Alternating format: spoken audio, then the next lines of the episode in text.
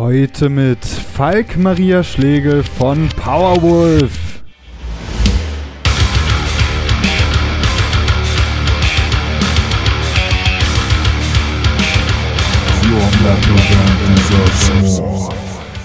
auf der Straße sein. Ich finde das, was da rollt und was da bewegt werden muss, das finde ich total faszinierend.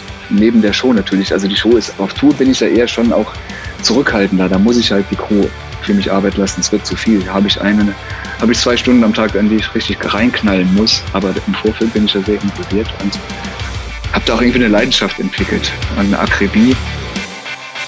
Herzlich willkommen bei The Band Show, der Szene-Podcast für deine Metal- oder Hardcore-Band.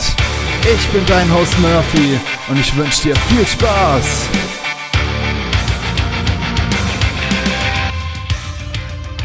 Yo, yo, yo, hier ist wieder euer Murphy und herzlich willkommen zu einer neuen Episode von The Band Show. Heute dreht sich in der Episode alles um Powerwolf und das einfach auch aus dem Grund, weil die Band natürlich morgen eine neue Platte rausbringt, aber natürlich auch, weil sie gerade einfach eine der größten deutschen Bands ist, die wir hier haben.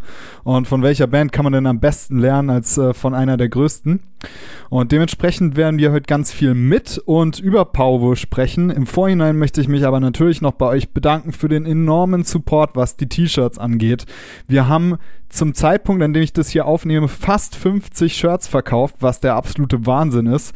Und ich hoffe, ähm, ja, dass zum Zeitpunkt der, der Episode die 50 noch voll geworden sind.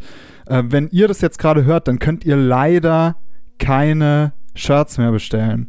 Die Shirts waren limitiert, das heißt, lasst mich gerne wissen, ob ich sowas nochmal machen soll, ob ihr das cool findet, mit, findet, mit Podcast-Shirts rumzulaufen oder ob ihr es irgendwie schade findet, dass ihr es jetzt verpasst habt. Lasst es mich wissen, schreibt mir auf Instagram murphy.lange. Ähm, ich antworte immer auf jede DM, die ich bekomme. Und natürlich außerdem weiterhin die Erinnerung, es gibt noch Plätze für den Moshpit Enlarger, der im September stattfindet. Das ist natürlich die eine Sache, hier im ähm, Podcast das ganze Know-how irgendwie mitzunehmen, aber es dann tatsächlich umzusetzen und motiviert an der Band zu arbeiten, ist nochmal eine ganz andere Geschichte. Und das machen wir am Moshpit Enlarger. Zusammen mit anderen Bands motivieren wir uns da gegenseitig, entwickeln einen geilen Fahrplan für deine Band, vor allem im Bereich Social Media und Fanaufbau, sodass, wenn die Shows wieder losgehen und deswegen auch Moshpit Moshpit Enlarger, der Moshpit hoffentlich etwas größer ist, als er vorher war. Ja, genau. Es geht los mit Powerwolf. Und bevor wir ins Interview mit Falk gehen, muss ich einfach einen Gedanken nochmal extra mit euch teilen. Und zwar, ich habe mich ein bisschen auseinandergesetzt mit der Release-Strategie von Powerwolf, weil Release-Strategie war bei euch im vergangenen Jahr einfach ein Riesenthema und es ging dauernd irgendwie bei mir in den DMs oder bei mir auf dem Instagram-Kanal irgendwie darum, ja, wie veröffentliche ich jetzt und ah, mit Single-Strategie so anstrengend und ja, ich muss Single-Strategie und Single-Strategie hier und Single-Strategie dort und es stimmt nach wie vor. In der schnellen Welt, die Single-Strategie hat klare, eindeutige Vorteile. Heißt das jetzt, dass jede Band die Single-Strategie fahren sollte, also wirklich sechs, sieben, acht, neun Singles äh, veröffentlichen sollte, bevor dann ein Album kommt oder ob überhaupt noch ein Album kommt, ist ja dann bei vielen Bands auch schon die Frage, siehe Falling in Reverse oder so. Und tatsächlich ist es aber keine Patentlösung, diese Single-Release-Strategie. Und das ist eh so und das sage ich hoffentlich auch hier immer wieder und macht es deutlich genug. Die Patentlösung fürs richtige Releasen, die gibt es einfach nicht. Und die Single-Strategie ist auch keine Patentlösung, sondern sie ist eine Option, um die Aufmerksamkeit über einen größeren Zeitraum auf eine Band zu erhöhen und somit einen Release wirkungsvoll über einen längeren Zeitraum einfach am Start zu haben. Was, denke ich, allen klar sein sollte, was einfach keinen Sinn macht, ist einfach eine Platte rauszuballern und hoffen, dass das irgendjemand juckt. Weil das wird sicher nicht. Und ähm, ich denke, die Erfahrung haben alle Bands in den letzten, ja, sagen wir mal, drei, vier Jahren gemacht, die einfach so ohne irgendwas eine Platte rausgebracht haben, dass das einfach heutzutage nicht mehr funktioniert und dass die Platte dann einfach nicht gehört wird. Das kann man so eindeutig sagen. Aber mit Powerwolf haben wir jetzt gerade ein brandaktuelles Beispiel von einer Band, die es jetzt geschafft hat. Morgen kommt die neue Platte und sie hat es tatsächlich geschafft, erst zwei Singles von dieser Platte zu veröffentlichen und war trotzdem in den letzten vier Monaten einfach nicht wegzudenken. Die waren einfach die ganze Zeit am Start und dahinter steckt einfach eine wahnsinnig geile Release-Strategie, wahnsinnig geiles Marketing und hammervoll kreativer Ideen, die ich jetzt hiermit mit euch teile, weil ich habe mir das Ganze mal ein bisschen genauer angeschaut und mir tatsächlich mal aufgeschrieben, was die letzten vier Monate bei Powerwolf passiert ist. Das ging relativ unspektakulär vor vier Monaten los, als die Band einfach ein Studio Diary veröffentlicht hat. Was jetzt bei einer kleineren Band nicht so wirkungsvoll ist, aber bei einer Band wie Powerwolf natürlich umso mehr einfach zu verstehen und zu realisieren als Fan, dass da bald was Neues kommen könnte. Das kreiert natürlich schon einen gewissen Hype und ist an der Stelle super gut gemacht. Irgendwie einen Monat später kam dann aber auch direkt schon kein großer Spannungsaufbau, ohne dass der dann auch direkt irgendwie befriedigt wird. Äh, einen Monat später direkt der erste Teaser äh, zur, zur Single Beast of äh, Gévaudan, die erste Single vom neuen Powerwolf-Album, die dann auch äh, vor zwei Monaten erschienen ist. Etwas mehr als zwei Monate ist Beast of Gévaudan rausgekommen und hat sofort einen enormen Impact gehabt. Inzwischen über zwei Millionen Aufrufe auf YouTube, beziehungsweise 1,7 sind wir, glaube ich, gerade ähm, auf YouTube und dann ging es einfach nur noch heiß her. Und was man dazu wissen muss, die Band veröffentlicht nicht bloß ein Album, sondern ein Doppelalbum. Und auf der zweiten Albumhälfte sind keine neuen Songs, sondern ähm, eine Art Best-of, aber mit Gastsängern. Das heißt, Attila, der Sänger von Powerwolf, singt nicht auf der zweiten Hälfte der Powerwolf-Platte, sondern ganz viele bekannte Künstler aus dem und Künstlerinnen aus dem Metal-Bereich singen schon bekannte Powerwolf-Hits. Und das ist wirklich genial. Ich kann nicht sagen, wie genial das ist, weil diese Platte ist so dicht mit dem Album verknüpft, diese Bonusplatte. Und es gibt fast kein physisches Produkt, in dem man die nicht in Kombination mit dem Album kaufen kann. Ich glaube, gar keine. Also du, du kaufst die immer nur in Kombination mit dem eigentlichen Album. Das heißt, Ziel des Marketings ist tatsächlich, das Album und trotzdem hast du noch diese Bonusplatte am Start mit den ganzen Gastsängern, was natürlich einen, ich muss euch nichts von Cross-Promotion erzählen. Es hat einfach einen riesigen Vorteil. Denn selbstverständlich wird jeder Künstler, der hier mitgewirkt hat, oder jede Künstlerin, die hier mitgewirkt hat, den Song, wenn er rauskommt, oder das Album, wenn es rauskommt, teilen. Und wir reden hier von Künstlern, die wirklich ein Millionenpublikum haben, wie zum Beispiel Alyssa White Glass ähm, von Arch Enemy, ne? Und die erste Single kam, wie gesagt, raus, Beast of Gévaudan, vor zwei Monaten und direkt zwei Wochen danach kommt eine Single mit Musikvideo mit Alyssa White Glass und einem dementsprechend enormen Hype. Direkt eine Woche danach kommt ein Behind the Scenes zu Beast of Gévaudan. Dann in der Folgewoche kommt schon die zweite Single Dancing with the Dead. Zwei Wochen danach kommt eine französische Version von Beast of Gévaudan als Lyrikvideo. Und eine Woche danach, wir sprechen jetzt von dieser Woche, kommt ein weiterer alter Song mit Matt Heafy von Trivium, also auch einer enormen Größe im Metal-Bereich, einer der größten und bekanntesten Metal-Sänger überhaupt.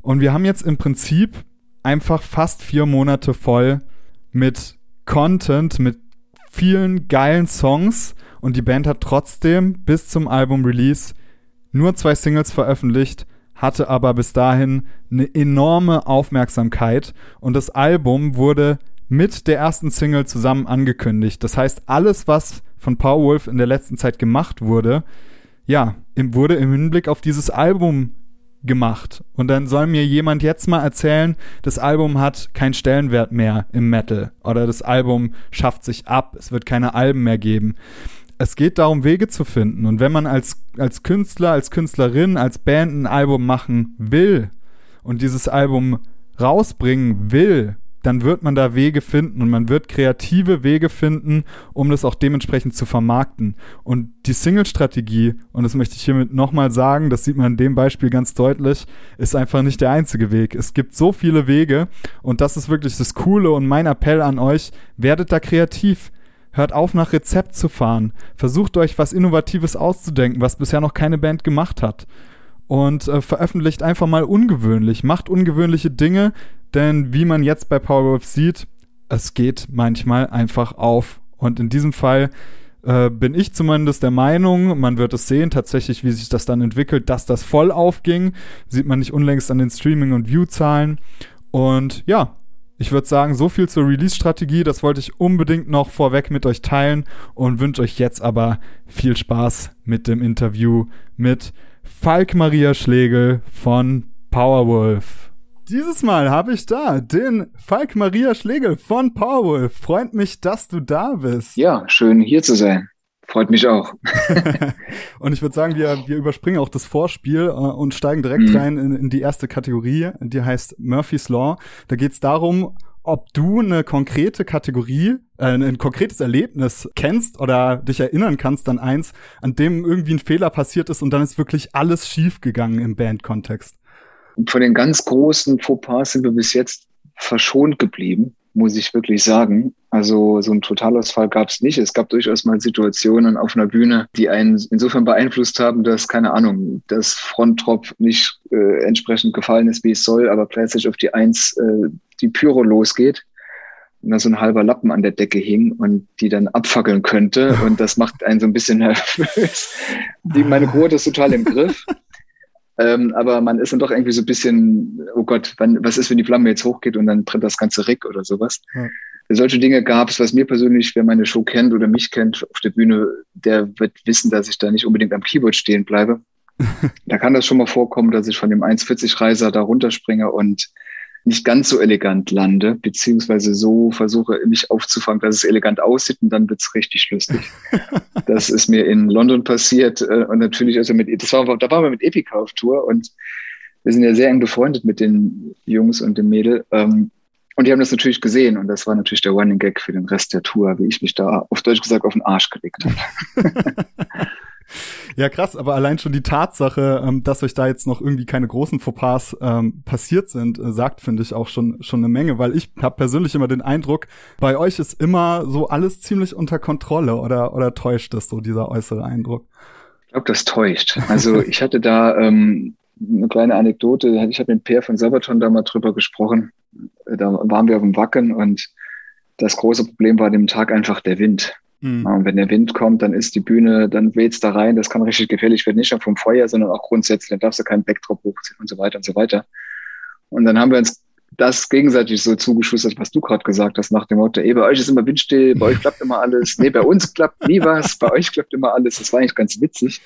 Ich glaube, die Wahrnehmung ist ja eigentlich gut, dass es so ist, dass man das, das Image so ein bisschen vermittelt, dass alles eigentlich reibungslos abläuft. Das, so soll es ja auch eigentlich sein. Genau, ja aber man stirbt schon tausend Tode und ich bin gerade gerade derjenige, der versucht mit einer Wetter-App alles schon das Wetter zu beeinflussen, wenn ich mich 50 Mal drauf gucke und ich google so lang. Wetter.de ist immer super. Wetter.de hat immer Sonne. Und Wetter.com und die anderen Anbieter, die sind eher realistisch. Die mache ich dann meistens weg.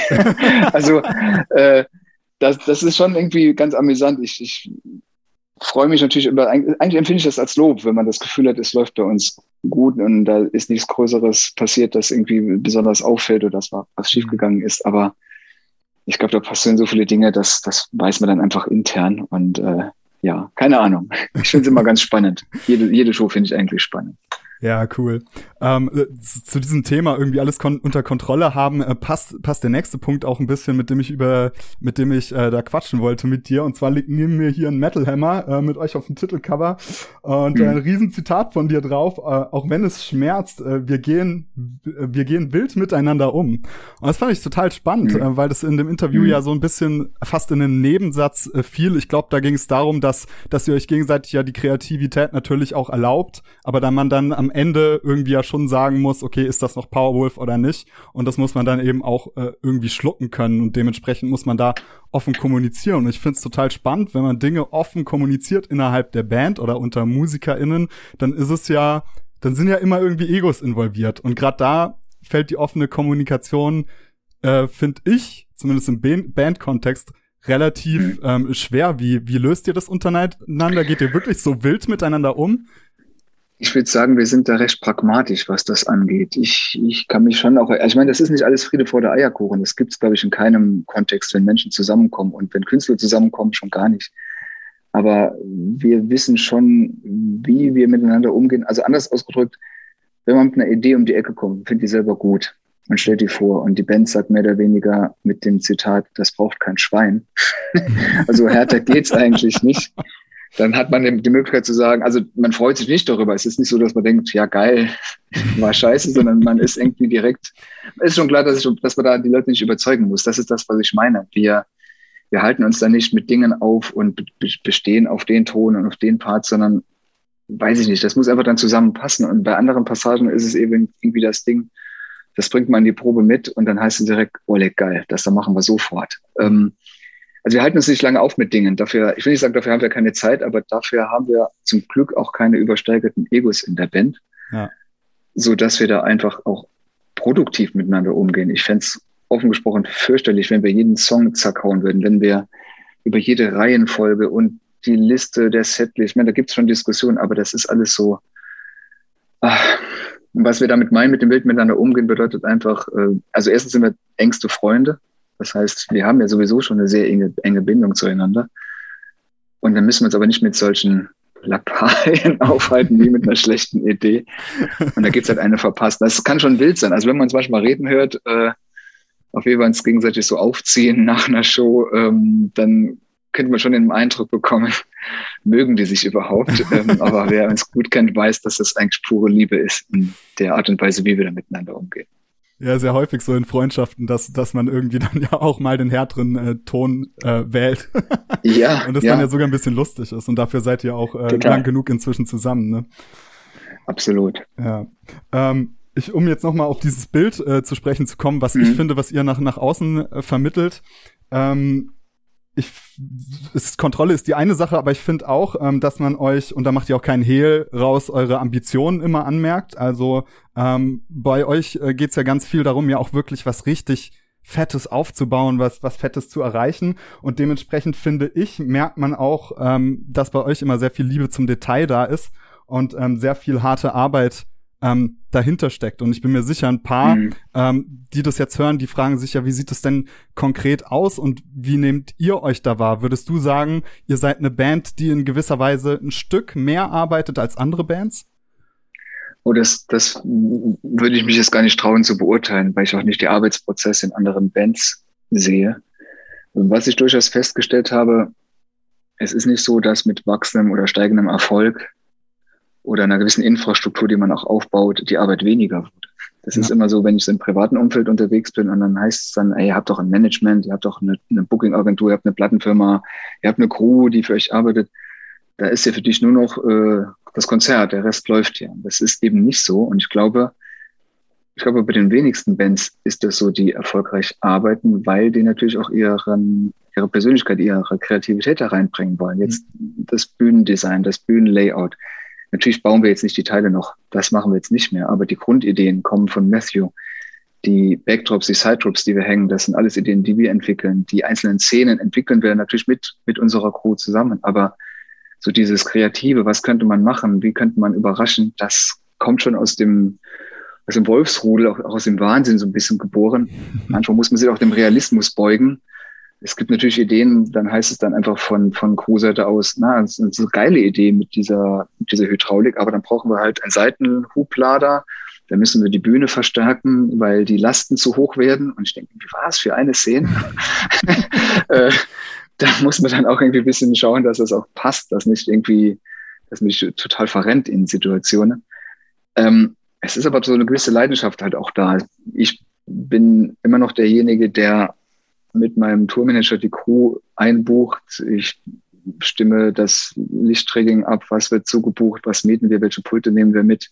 Ich bin derjenige, der die Nightliner und die Trucks bucht. Hm. Jetzt könnte man sagen, kannst du eigentlich easy abgeben, könnte ich auch, will ich aber gar nicht, weil ich eine Faszination für diese großen Fahrzeuge habe.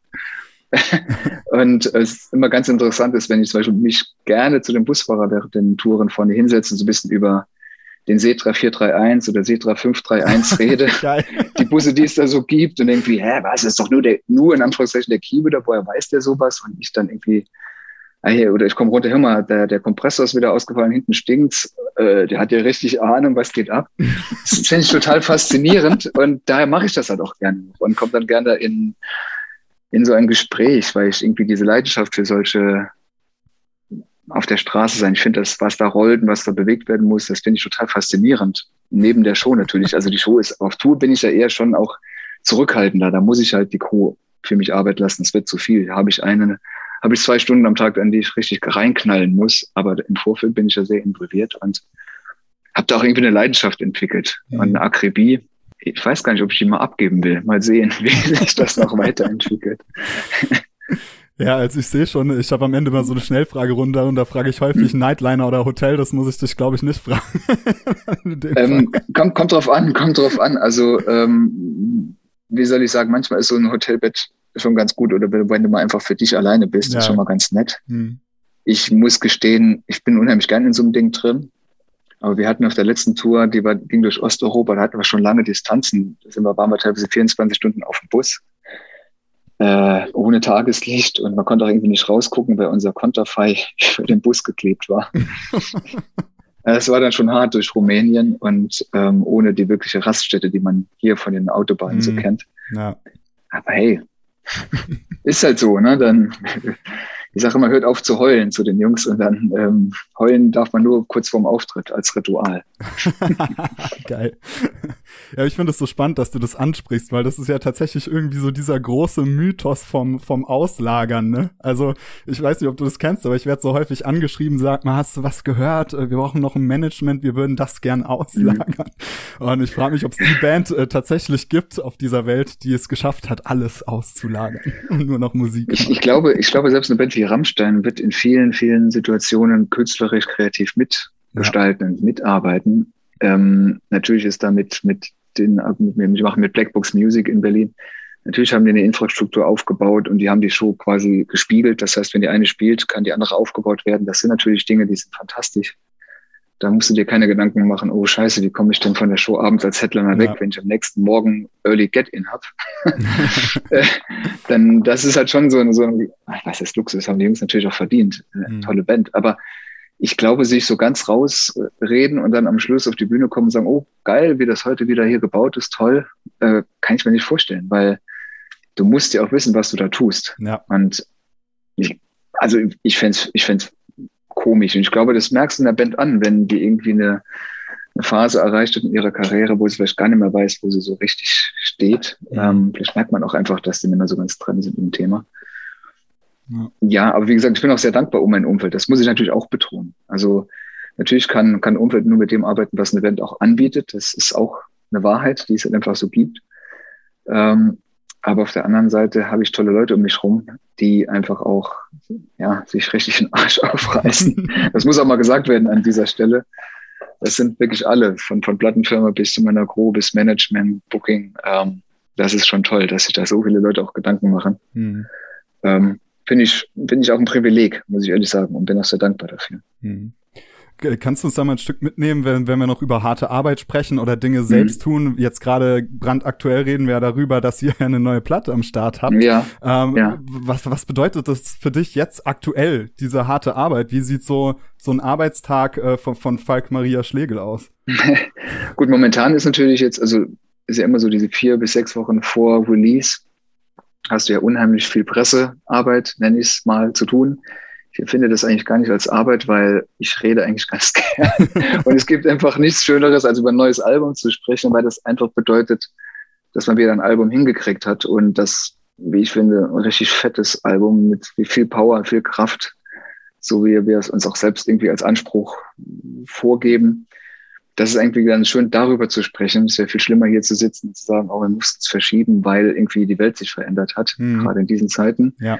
Aber parallel ist halt wirklich so, dass ich dann zum Beispiel jetzt aktuell mit unserem Pyrogewerk äh, mich fast täglich austausche, ähm, um die Ideen, die wir da erarbeiten, zu entwickeln und wie man das entwickelt und in welchem Kontext. Und da, da muss mich mein Pyrogewerk immer bremsen, sage ich mal, ja, wie willst du das auf die Bühne kriegen? Wir haben doch die Zugänge hinten, die sind doch zu schmal.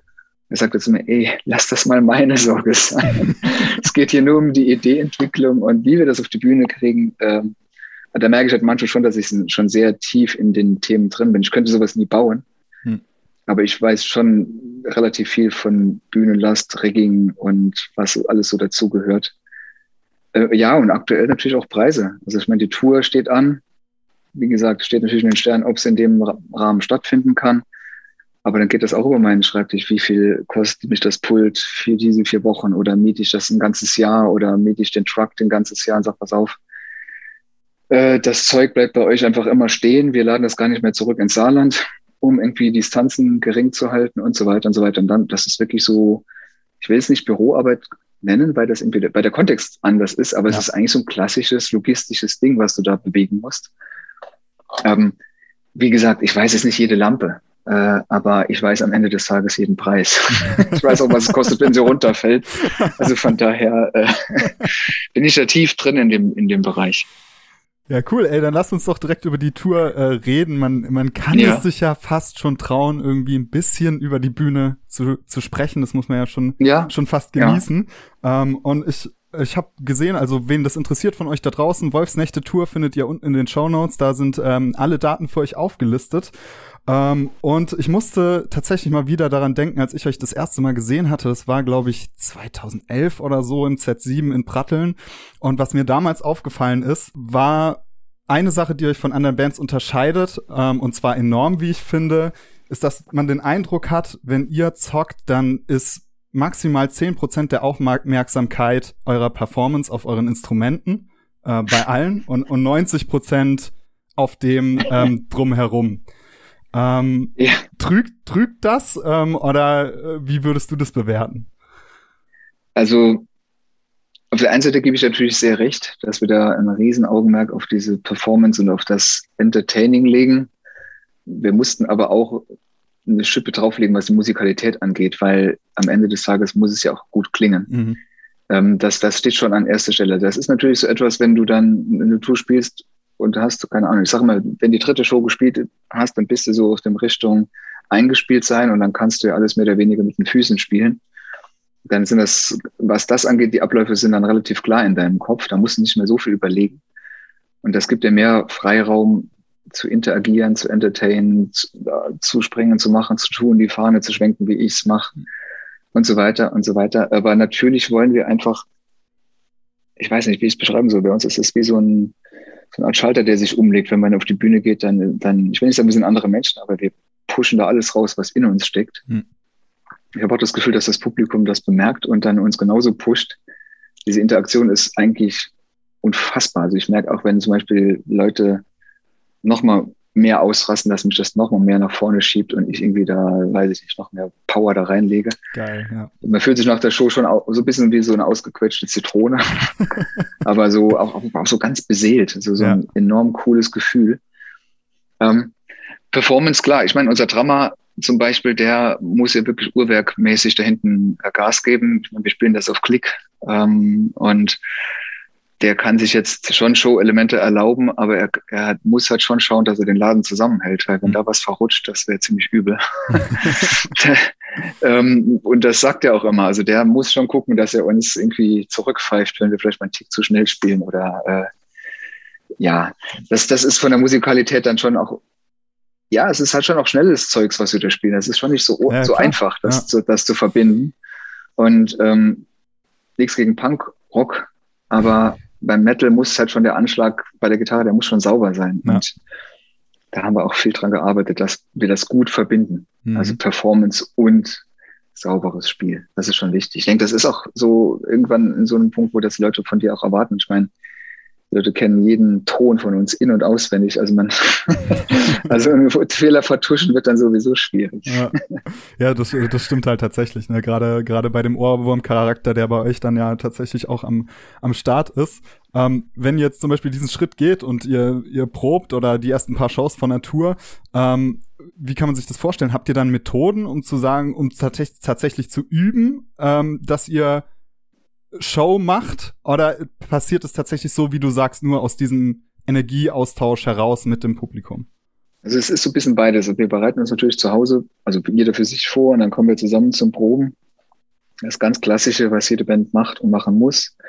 Dann haben wir äh, meistens von Tour, so wie jetzt auch, eine Pre-Production, wo wir uns einfach eine Halle, TDA zum Beispiel, äh, mietet und, und dort einfach das komplette Set aufbaut und das auf der Bühne nochmal durchspielt. Da mhm. geht es natürlich auch um Einstellungen von Monitoring und äh, Laufwegen, aber jetzt weniger so choreografiemäßig, sondern eher so, man muss schon wissen, wann das Feuer hochgeht, solche Geschichten. Und dann fühlt man sich eigentlich recht gut vorbereitet und dann spielt man die erste Show und denkt, boah, was ist das denn?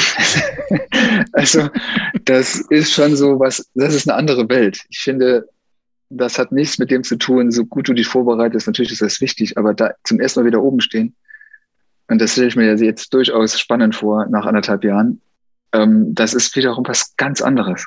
Mhm. Und das, da musst du erst wieder reinfinden. Und ich sage immer, ähm, wenn bei mir persönlich so der Punkt erreicht ist auf einer Tour, und ich fühle mich fast da oben wie so in meinem Wohnzimmer, jetzt überspitzt gesagt, dann weiß ich, dann bin ich völlig angekommen. Dann weiß ich aber auch so von mir, da geht nichts mehr schief. Mhm. Da gehen bestimmt auch Sachen schief, aber das, ich bin dann so in dem Film drin, das, das solltest du eigentlich, auch, meines Erachtens, das solltest du erreichen auf Natur. Wenn du das nach der fünften, sechsten, siebten, achten Schuft Natur immer noch nicht hast, man doch denkst, oh Gott, das wird mir dir, glaube ich, anmerken. Und ich, das ist mir zum Glück noch nie passiert. Also normalerweise kriegt man irgendwann eine gewisse Routine und gleichzeitig ist für mich keine eine reine Routine, sondern immer auch dieses schöne Nervenkribbeln, dieses schöne Lampen, dieses klassische Lampenfieber-Ding. Das, das wird nie weniger. Das finde ich auch gut so. Sonst wäre es, glaube ich, ein normaler Job und ich empfinde Musik nicht als normalen Job. Ja, das ist auch tatsächlich gut, dass das ähm, bei dir dann so ist. Also ich finde tatsächlich in diesem Ankommen liegt natürlich, so wie du es gesagt hast, ja auch eine gewisse Gefahr, ne? Dass du, dass du einfach sagst, okay, total Daily Business irgendwann und dass, dass da natürlich die Gefahr besteht, ähm, dass der, der Konzertbesucher dann halt das auch einfach spürt, ne? Ich, ich habe das, also persönlich hatte ich irgendwie das Gefühl, dass selbst als Besucher hatte ich noch nie das Gefühl, dass ich eine Band sehe, wo ich das Gefühl habe, die langweilen sich da oben und sind froh, mhm. wenn es rum ist. Das habe ich persönlich auch noch nie gehabt. Also da muss wirklich schon viel passieren, dass das mal, mal dazukommt. Natürlich habe ich jetzt schon mal Keyboarder gesehen, die ich musikalisch einfach genial finde, aber showtechnisch nicht. Aber dann passt es auch zur Musik. Ich mhm. muss ja nicht immer, ich muss ja nicht immer nur eine Full Entertainment Show haben. Mir langt das, mir langt auch mal musikalisch. das ist völlig in Ordnung. Also nicht, dass ein falsches Bild rüberkommt. Ähm, aber man sagt dann immer so schön, wenn es gar nicht, wenn, wenn ich dieses Langweilegefühl hätte oder diese Routine, dann würde ich aufhören. Weiß ich halt auch nicht. Vielleicht gibt es auch mal Phasen in eines Musikerlebens, dass man so mit sich mehr zu kämpfen hat als mit dem eigentlichen Ton. Zum Glück ist mir das noch nicht passiert. Mhm. Und ähm, aber da die Band mein Leben ist und die mich auch schon durch viele Situationen durchbegleitet hat, also ich kann mich ja gar nicht mehr daran erinnern, ohne Powerwolf zu sein, äh, ich meine, wir haben angefangen, da gab es noch nicht wirklich mal E-Mail. So lange gibt es uns schon. Das ist der Wahnsinn. weißt du, so, also so SMS war ja schon das höchste der Gefühle. Und damals, ich kann mich noch erinnern, Urlaub in Korsika gemacht. Dann habe ich meine E-Mails im Internetcafé gecheckt. Und äh, oh Gott, 30 E-Mails, so nach dem Motto. Heute ist 30 E-Mails, das ist eher Magerkost, wenn ja. ich das mal morgens ja, aufmache. Ja. Äh, da hat sich schon viel getan dann hast du noch einen Euro, ich habe kein Kleingeld mehr, da muss man so mit Münze bezahlen. Also wir sind, wir sind in den Zeiten schon groß geworden. Also was ich damit sagen will, ähm, ich, ich finde, eine Band begleitet einen ja auch selbst durchs Leben. Und ich würde, glaube ich, dem Musiker zugestehen, dass vielleicht mal auch eine schlechtere Phase hat. Aber ich habe bis jetzt noch keinen Musiker erlebt und uns ausgenommen, dass man auf die Bühne geht und irgendwie dachte, oh Gott, hoffentlich ist es bald rum. also da, da, bin ich recht froh drum, dass wir dieses Feuer immer noch in uns lodern haben. Ja, Lichterloh. Ja, ich stelle mir das dann auch bei dir gerade auch besonders schön vor, wenn gerade wenn eine Band einen so lange begleitet und dann wirklich zu sehen, wie das ja fast schon wie ein eigenes Kind ja von Jahr zu Jahr wächst. Also ähm, stelle ich mir wirklich schön vor, gerade wenn man sich dann an so Zeiten ähm, äh, zurückerinnert. Aber lasst uns, bevor wir, bevor das zu kurz mhm. kommt, noch ein bisschen über mhm. eure neue Platte ähm, äh, sprechen. Call of the Wild, die übrigens äh, morgen erscheint, wenn diese Episode hier äh, rauskommt. Das könnt ihr alle Informationen da auch den Show Notes entnehmen und ähm, natürlich auch äh, bestellen. Ähm, du hast in vielen Interviews, äh, die vorangegangen sind, immer wieder gesagt, wenn du gefragt wurdest, ja, wie klingt denn äh, die neue Platte, hast du gesagt, ja, die klingt, die klingt wild. Ähm, was, was meinst du denn damit? also ich, ich finde, sie klingt, wenn man sich so die Historie von Paul einfach anguckt, man sagt ja öfters, es ist das härteste Album, das schnellste Album, was wir je geschrieben haben. Und das, dem ist einfach auch so. Also ich glaube, wir haben wirklich für unsere Verhältnisse recht hartes, wildes Album geschrieben, recht ungezügelt. Wenn ich an Songs wie Vakulak denke oder an den Opener Faster Than the Flame, mhm. das sind schon Nummern, die die in der Intensität hat man das so noch nicht. Aber wir haben jetzt auch kein Album geschrieben, was komplett anders ist. Wir sind schon eine Band, die ganz klar ihre Trademarks hat und die wir auch benutzen wollen und werden. Das ist einfach auch unser Stil. Mit dem Wild meine ich auch so ein Stück weit, es war ja auch irgendwie so diese absurde, ambivalente Situation auf der ganzen Welt. Wir schreiben ein Power Metal Album und rundherum steht die Welt quasi still. Also es ist ja manchmal schon so etwas, wo man das Gefühl hat, boah, ey, jetzt muss ich mich selbst irgendwie da motivieren, weil du ja gar nicht weißt, wie lange so, so eine Pandemie anhält, wie lange das so weitergeht. Und dieses jetzt erst, erst recht Gefühl, ich glaube, das, als das so aufkam bei uns, da waren wir wie zügellos, also wie von mhm. der Kette gelassen. So, so, wirklich so ein wildes Gefühl, ich glaube, das hörst du einfach auf dem Album. Ja. Ähm, und das war, war eine andere Herangehensweise. Normalerweise haben wir immer so einen schönen Break. Im Sommer spielen die Festivals, tanken wieder diese Energie mit den Fans, sind unterwegs. Äh, Festival mag ich sowieso immer gerne, weil man so viele Menschen trifft. Das ist sowieso so ein, ein großes Familientreffen einmal im Jahr an unterschiedlichen Orten. Das fiel weg und dann war aber trotzdem dieses Gefühl geblieben, dieses jetzt erst recht. Und deshalb nenne ich es einfach so ein wildes Album. Also es ist eine wilde Zeit, obwohl die Zeit drumherum eigentlich stillstand und jeder zu sich selbst finden wollte und so weiter. wir haben auch zu uns selbst gefunden, indem wir ein neues Album geschrieben haben, das ja einfach wild und nach Powerwolf klingt. Ja. cool. Ähm, du hast schon angesprochen, die Trademarks sind, sind natürlich unverkennbar da. Zum mhm. einen natürlich der Maiden Spirit, aber was ich vor allem bei euch noch mehr herausheben möchte, und ich habe es eingangs schon, äh, schon getan, ist natürlich der Ohrwurm-Charakter, ähm, mhm. die Eingängigkeit äh, in euren Songs. Äh, für die ja auch die Single Dancing with the Dead äh, so ein Paradebeispiel ist. Äh, da weißt du ja fast gar nicht, von was du ein Ohrwurm jetzt haben musst, von dem Gitarrenthema am Anfang, von dem, von dem, mhm. von der Versmelodie und vor allem der Refrain, der ja nicht mehr aus dem Kopf geht. Ähm, da würde mich mal auch interessieren, aus, aus Songwriter-Perspektive, ist, ist sowas einfach in, in Matthew drin oder sagt ihr, nee, das ist Powerwolf, wir erwarten von dir, Matthew, dass du, dass du das lieferst? Wie kann man sich das vorstellen?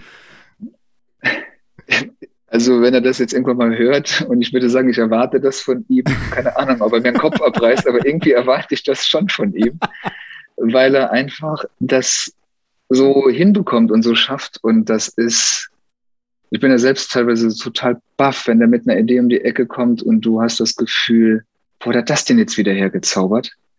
Ähm, wie du es angesprochen hast, dann ist dann die Gitarrenmelodie eingängig, dann ist der Refrain extrem eingängig, dann hast du solche Parts, selbst die Strophe hat, baut auf den Refrain hin.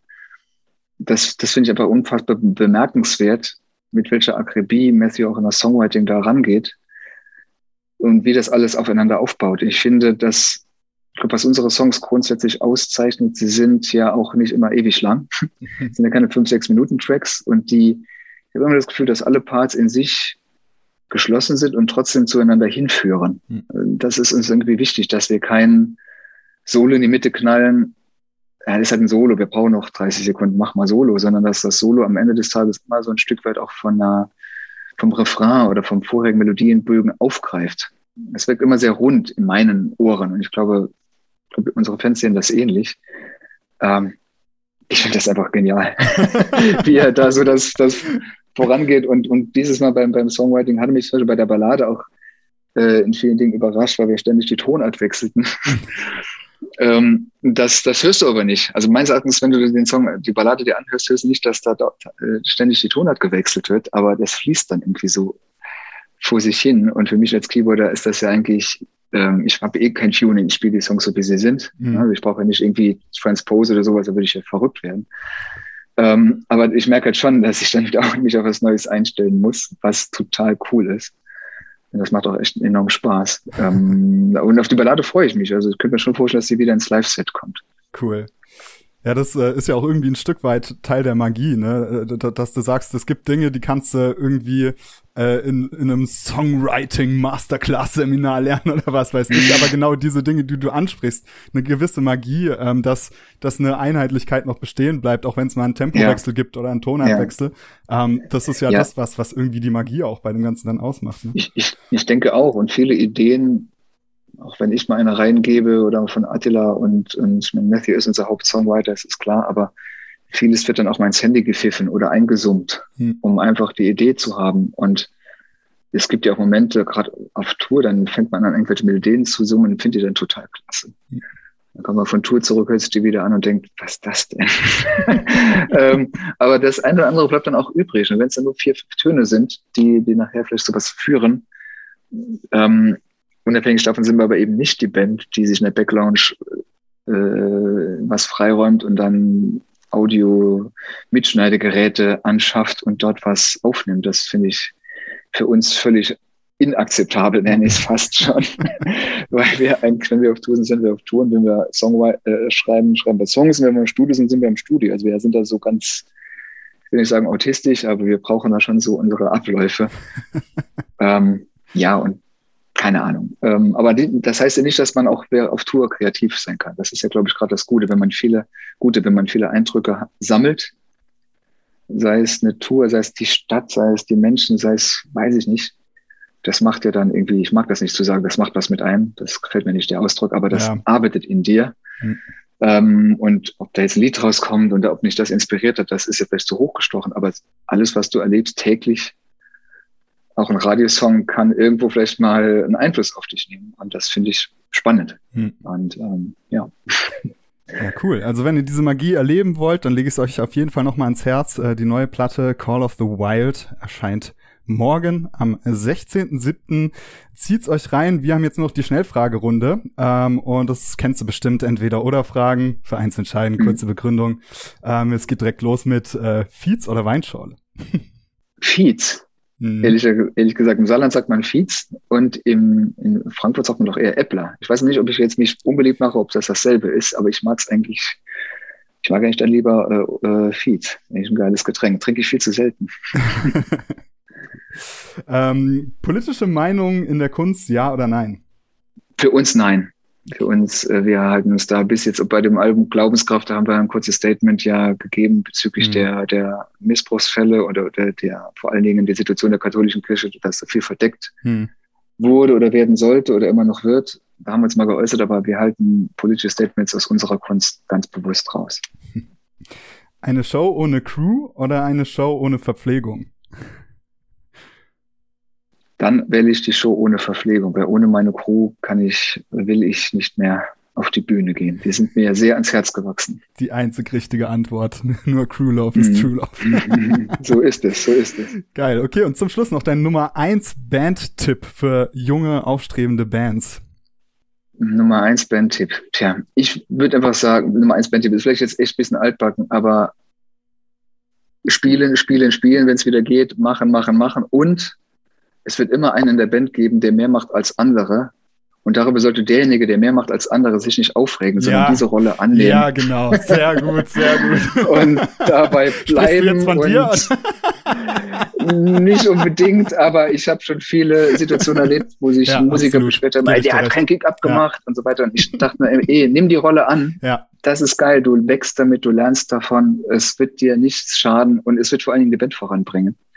Ja, Weil absolut. es sind schon viele Bands, die ich auch, die mir hier ans Herz gewachsen sind, genau an diesen Dingen kaputt gegangen, ja. so nach dem Motto, es macht ja keiner was. Mhm. Und äh, das ist in Bands so.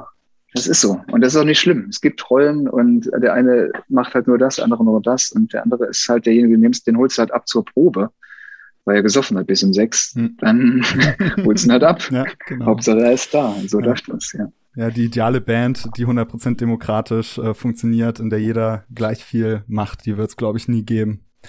Absolut. Cool. Nein, dann doch lieber die demokratische Diktatur. cool. Vielen Dank dir, Falk Maria, für deine Zeit. Hat mir riesig viel Sehr Spaß gerne. gemacht. Und mir auch, mir auch. mach's gut. Danke dir. Bis bald. Okay, bis dann. Ciao. Ciao. Vielen Dank, dass du bis jetzt beim The Band Show Podcast zugehört hast.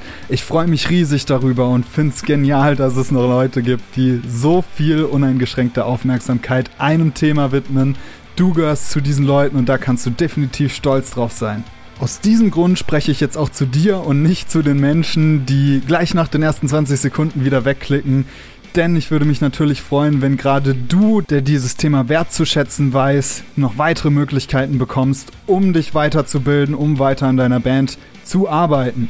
Da gibt es einmal die Möglichkeit, dass du Patreon wirst. Damit erhältst du Zugang zu einer genialen Community aus ganz vielen Bandmitgliedern, die sich gegenseitig helfen und sich gegenseitig unterstützen.